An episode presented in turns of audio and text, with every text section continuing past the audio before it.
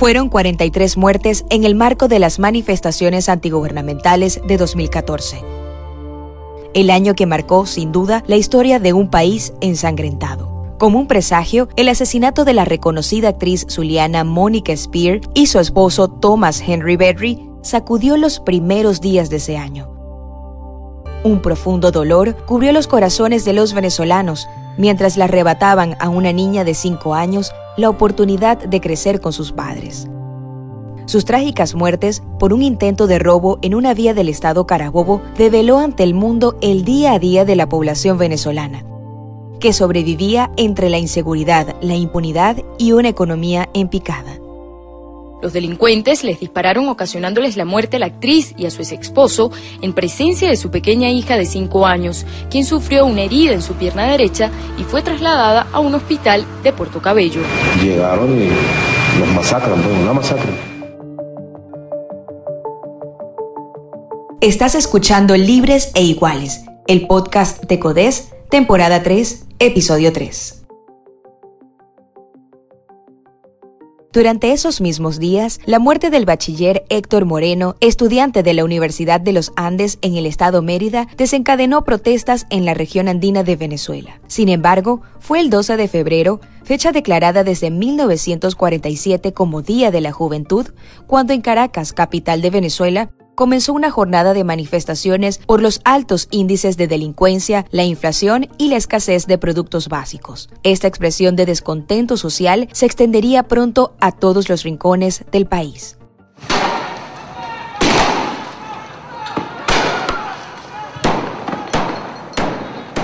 ...24 años, caraqueño y estudiante de mercadeo de la Universidad Alejandro de Humboldt. Este es el perfil de Basilda Costa, la primera víctima mortal de las manifestaciones de 2014.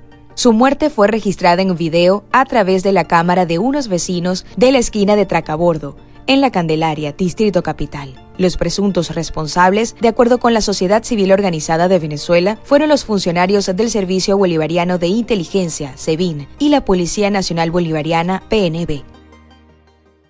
Ver el video de Basilda Costa fue lamentablemente el comienzo de un patrón que veríamos durante esas siguientes semanas. Me impactó demasiado y aún lo sigue haciendo. Fue un día en el que en vez de celebrar, la juventud solo se enlutó. Este lamentable registro de la muerte de Basilda Costa fue compilado y documentado para llevarse a instancias internacionales con el fin de buscar la justicia que un Estado no ha podido garantizar una de ellas la Corte Penal Internacional, también nombrada por sus siglas CPI. Este es un tribunal permanente con vocación universal, de carácter complementario respecto a las jurisdicciones nacionales, creado por medio del Estatuto de Roma, adoptado el 17 de julio de 1998. Tiene sede en La Haya, Holanda, y con competencia para juzgar a los individuos presuntamente responsables de haber cometido los crímenes más graves contra la humanidad, como genocidio, crímenes de lesa humanidad y crímenes de guerra. Sobre por qué las autoridades de Venezuela son investigadas, esto precisa Ali Daniels, abogado, docente universitario y director de Acceso a la Justicia, una asociación civil fundada en el año 2010 por venezolanos comprometidos con la defensa de la justicia, el Estado de Derecho, la separación de poderes, la independencia judicial, la democracia, la libertad y los derechos humanos.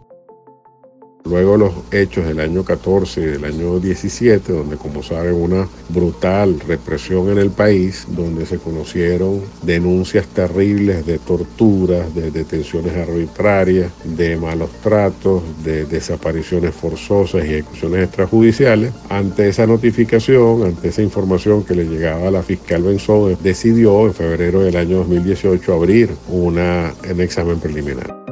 Como indica Ali Daniels, en el año 2018, la Fiscalía de la CPI abrió un examen preliminar sobre la situación de Venezuela. En septiembre de ese año, seis Estados miembros de la Corte Penal Internacional pidieron que la Fiscalía investigara posibles crímenes de lesa humanidad en Venezuela. Fue la primera vez que un grupo de países solicitó conjuntamente a la instancia que investigara presuntos delitos cometidos en el territorio de otro Estado miembro de la CPI. Esta remisión por los estados permite que el fiscal inicie una investigación sin aprobación previa de jueces de la Corte Penal Internacional. Luego, en diciembre de 2020, la Fiscalía informó que, sobre la base de la información disponible durante su examen preliminar, existían motivos razonables para creer que en Venezuela se habían cometido crímenes de lesa humanidad.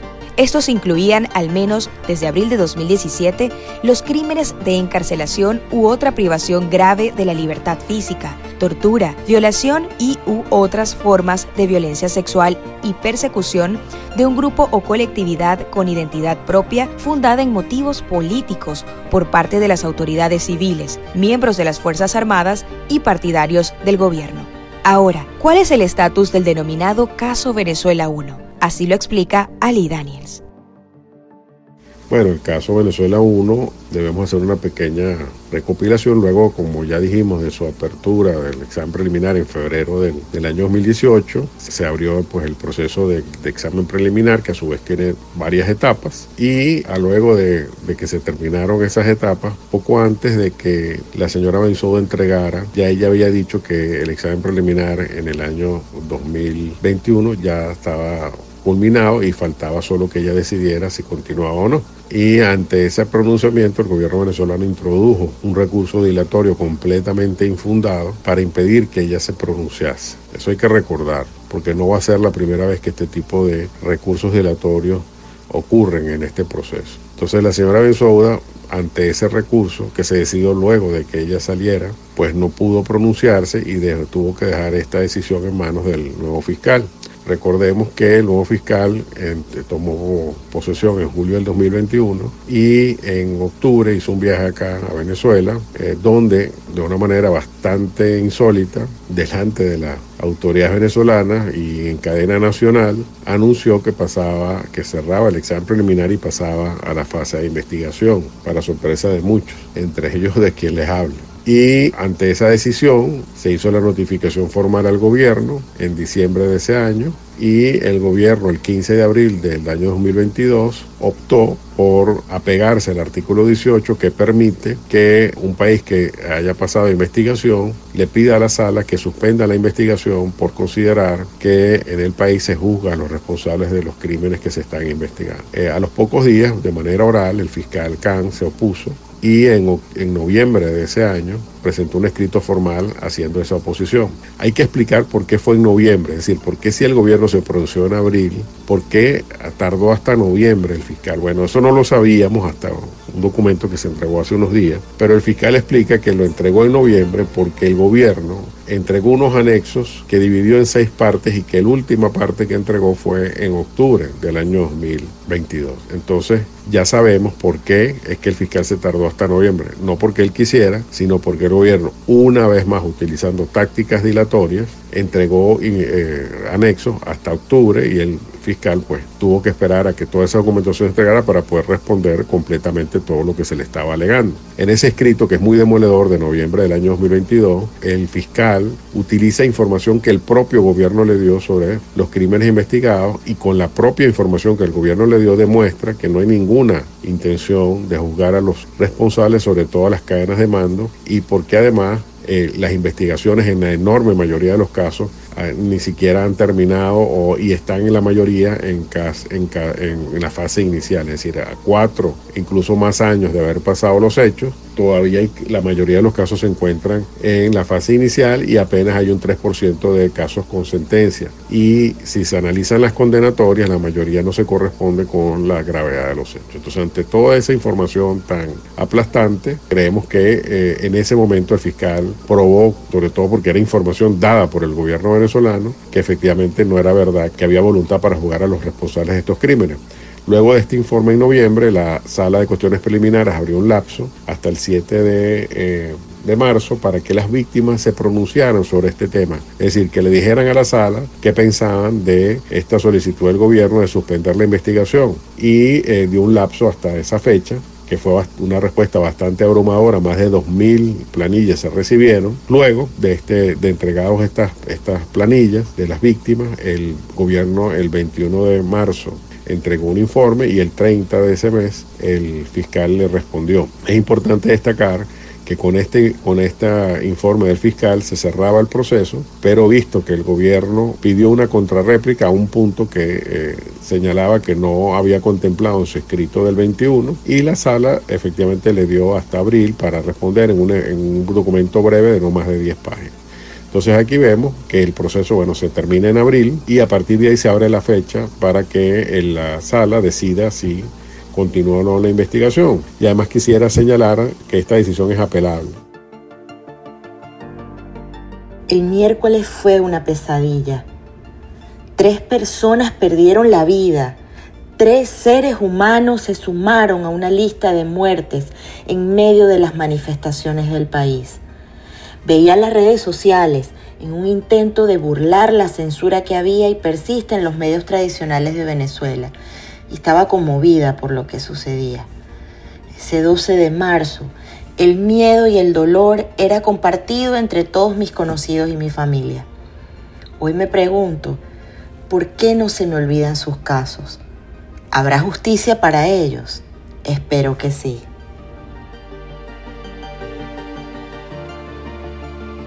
Entre los comunicados más recientes de la Corte Penal Internacional, destaca que esta instancia desestimó los argumentos del gobierno venezolano para detener las investigaciones sobre los casos de 2014. Por el contrario, anunció que estos casos continúan bajo la lupa por presuntos crímenes de lesa humanidad. Este término, al que alude la CPI, tiene un significado específico. Según el Diccionario de Acción Humanitaria y Cooperación al Desarrollo, por crimen contra la humanidad o crimen de lesa humanidad se entienden, a los efectos del Estatuto de la Corte Penal Internacional, aprobado en julio de 1998, diferentes tipos de actos inhumanos graves cuando reúnan dos requisitos la comisión como parte de un ataque generalizado o sistemático contra una población civil y con de dicho ataque. Sobre este punto, profundiza Andrea Santa Cruz, abogada, docente universitaria y directora ejecutiva del Centro de Derechos Humanos de la Universidad Metropolitana de Caracas, el CDH UNIMED. ¿Qué son los crímenes de lesa humanidad? Como ya decía, son crímenes que forman parte de los cuatro crímenes atroces, todos iguales en importancia y gravedad, pero tienen características propias, lo que llamamos elementos del tipo. Vamos a hablar entonces de los elementos contextuales que se requieren para hablar de crímenes de lesa humanidad. Son cuatro. Primero es que el acto esté ocurriendo en el marco de un ataque. Ese ataque no es cualquier ataque, tiene que tener una de las dos características siguientes, que sea sistemático o que sea generalizado. Puede ser ambas, pero basta con que sea con que tenga alguna de estas dos características. Y además debe ser realizado en contra de una población civil es decir, no de una agrupación armada, que podría, si se ocurre contra una agrupación armada, podría estar dentro de los crímenes de guerra o habría que analizar en qué condiciones se realizó para ver si es posible incluirlo como crimen de lesa humanidad. Y eh, por último, en cuarto lugar, que la persona que lleva adelante ese ataque o las personas que llevan adelante ese ataque tengan conocimiento del mismo. Estas características pues se describen incluso con más detalle tanto en el mismo estatuto como en otros documentos desarrollados por la Corte Penal Internacional. Sobre el ataque, vemos que eh, uno de los aspectos más importantes para identificar que se está frente a un ataque es que existe una política de Estado a través de un conjunto de actos que pues al realizarse evidencian un patrón de conducta dentro del Estado o que la política haya sido claramente eh, pues expuesta desde el Estado. Oye, yo tengo la fotografía de Génesis Carmona, herida y en los brazos de ese motorizado. Recuerdo que quedó plasmado en la mente de todas las personas. Recuerdo que fue la, la primera mujer asesinada en el marco de aquellas protestas. Fue una joven estudiante, reconocida también, por cierto, por incursionar en el mundo de los certámenes de belleza. Y bueno, sin embargo, su luz se apagó lamentablemente luego de que unos colectivos la hirieran en su cabeza.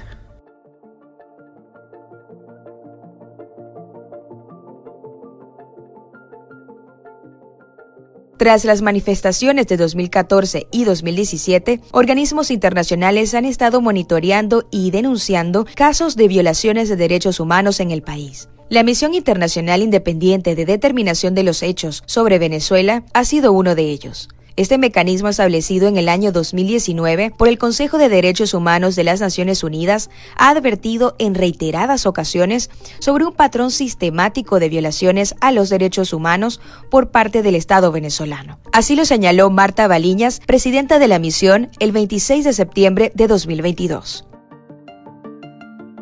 El presente informe va acompañado de dos documentos que contienen las conclusiones detalladas de la misión sobre dos temas que requerían un análisis más profundo.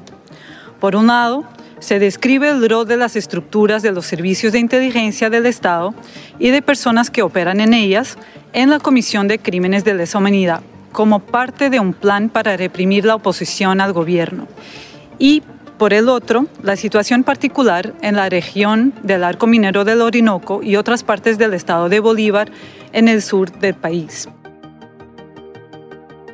Con el apoyo de las denuncias y documentación que realizan las organizaciones de la sociedad civil venezolana, los datos de cada investigación han servido para esclarecer los casos que hoy lamenta Venezuela. Ahora, pese a las diferencias en cuanto a las funciones de cada instancia, ¿existe alguna relación entre los mecanismos de las Naciones Unidas y la CPI? Andrea Santa Cruz lo precisa.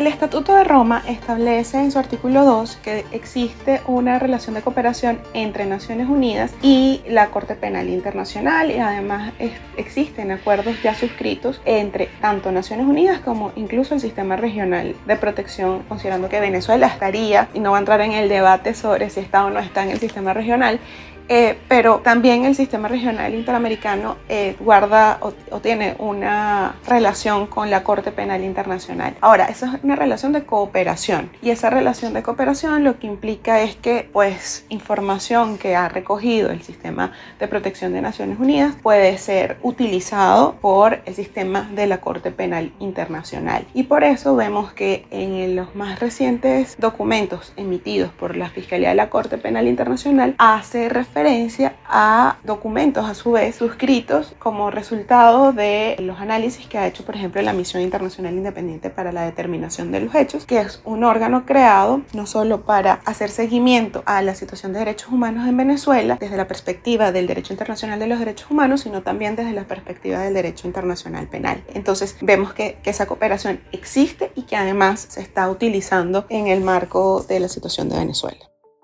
No todas las víctimas fueron mortales pero los abusos que sufrieron quienes estuvieron arrestadas hasta por 48 horas o más fueron inhumanos. Cuando las protestas mermaron, organizaciones y medios develaron el horror que intentó tapar la censura de esos días. Hubo gente detenida arbitrariamente hasta en establecimientos militares. Allí sufrieron nuevos abusos como golpizas y en varios casos, descargas eléctricas o quemaduras. Verlo documentado fue de alguna manera una esperanza de que nadie olvidaría, porque no necesité que me lo contaran tuve historias cercanas que aún me duelen.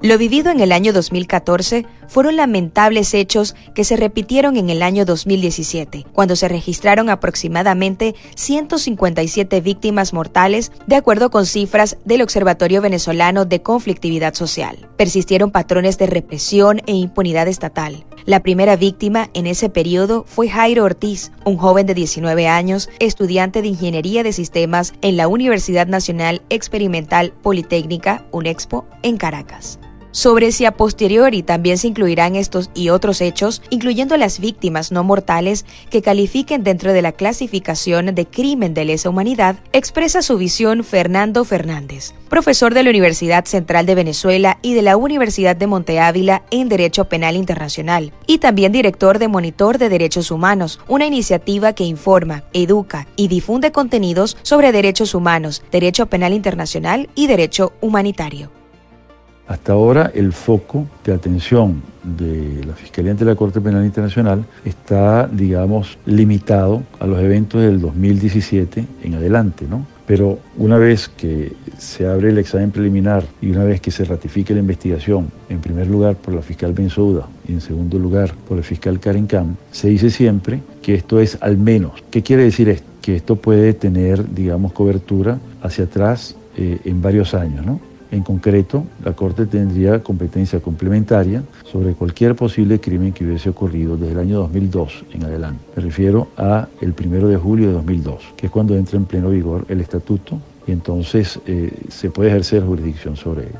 Eso es bien importante, ¿no? En cuanto a, la cuestión temporal. En cuanto a la cuestión material, también es muy importante eh, que se abra una investigación por el crimen de asesinato que ha ocurrido en nuestro país, no solamente en el 2017, sino también en el 2014. Todavía la Fiscalía no, se ha enfocado en esto, no sé por qué todavía no lo ha hecho, para mí es claro que sí ha habido asesinatos eh, y, por lo tanto su investigación se remite a, la persecución, a la encarcelación, a la tortura, al abuso sexual y no ha tocado el asesinato. Tampoco ha tocado las desapariciones forzadas. ¿no? Entonces yo diría que sí, tanto en lo temporal como en lo material, es posible que haya investigación sobre otros hechos punibles. Basados entonces en los antecedentes de la Corte Penal Internacional en relación con sus fallos, ¿cómo se llega a este punto? Fernando Fernández lo explica. Los fallos de la Corte Penal Internacional se apoyan en lo que se llama el derecho aplicable. En primer lugar, el estatuto. En segundo lugar, el instrumento llamado elemento de los crímenes. Y también tiene un apoyo muy, pero muy fuerte de la jurisprudencia de los tribunales ad hoc. Por ejemplo, eh, el Tribunal para la ex Yugoslavia, el Tribunal para Ruanda, entre otros. ¿no? El propio de Nuremberg puede servir de fuente según el tipo de casos. ¿no? Y sumamente importante tener en cuenta esto, porque la orientación básica o la tradición jurídica predominante, no la única, sino la predominante, de la Corte Penal Internacional es el derecho anglosajón, basado pues en que la jurisprudencia pasa a incorporarse como parte del corpus juris, del cuerpo jurídico, del cuerpo normativo de normas que darán aliento pues a cualquier nueva decisión. No, no tiene el valor de una ley, no tiene el valor de un estatuto o de una convención, pero sí es bien importante eh, considerar pues que esos criterios eh, son válidos para animar pues la tendencia en cuanto a lo que puede decidir la Corte Penal Internacional. En ese sentido, la jurisprudencia del caso precedente eh, es vital, pues, ¿no? conocerlo. Y ese es, digamos, lo que constituye eh, el fondo pues, de los fallos de la Corte Penal Internacional. En este punto, en el que Venezuela es el primer país de América Latina al que la Corte Penal Internacional le abrió una investigación formal, Ali Daniels opina sobre cuál es el camino que queda por recorrer. El camino que está pendiente ahora es decidir si continúa o no en la investigación. Obviamente ante ese eh, planteamiento quedan dos, posibilidades, que lo otorguen o que no lo otorguen, que digan que eh, debe continuar la investigación porque en Venezuela no hay voluntad para sancionar ni se han sancionado a los responsables de los crímenes de lesa humanidad, que consideramos que es la decisión correcta y que se acoge a lo que ha ocurrido efectivamente en el país, donde lo que hay es una total impunidad de estos crímenes. Y por otro lado, eh, la otra posibilidad, pues que esperemos que no ocurra, que es que digan que no continúa porque consideren que lo que dice el gobierno es verdad.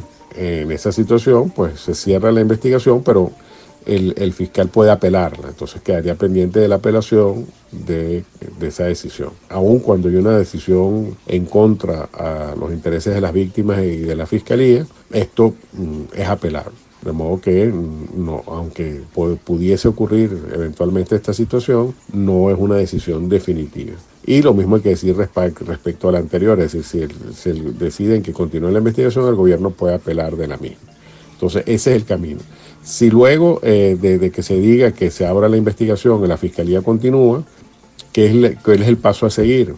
Bueno, el paso a seguir es escoger casos y decir qué casos va a presentar ya con nombres y apellidos de victimarios y con nombres y apellidos de víctimas respecto a qué va a investigar, o sea, qué va, a presentar ante eh, la corte.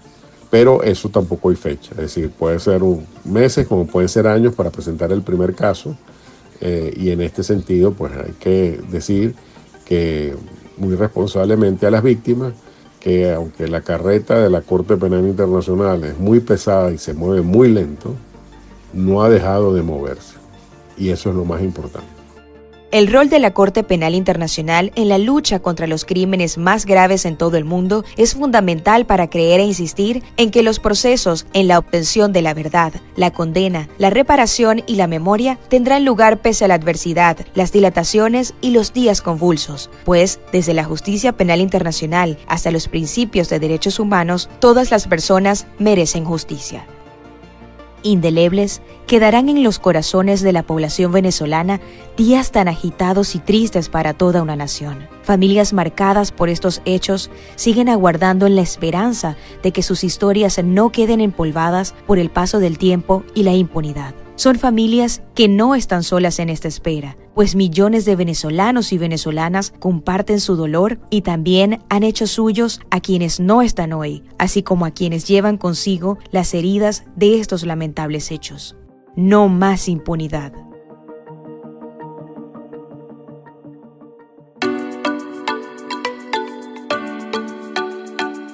Este fue el tercer episodio de la tercera temporada de Libres e Iguales, el podcast de CODES, la Comisión para los Derechos Humanos del Estado Zulia. Visita la página web www.codes.org y sigue las redes sociales arroba CODES. Narración Adriana González. Producción Héctor Brito. Edición y montaje José Luis Teherán. Esta fue una producción de CODES para reflexionar sobre las realidades que nos atraviesan como ciudadanos latinoamericanos.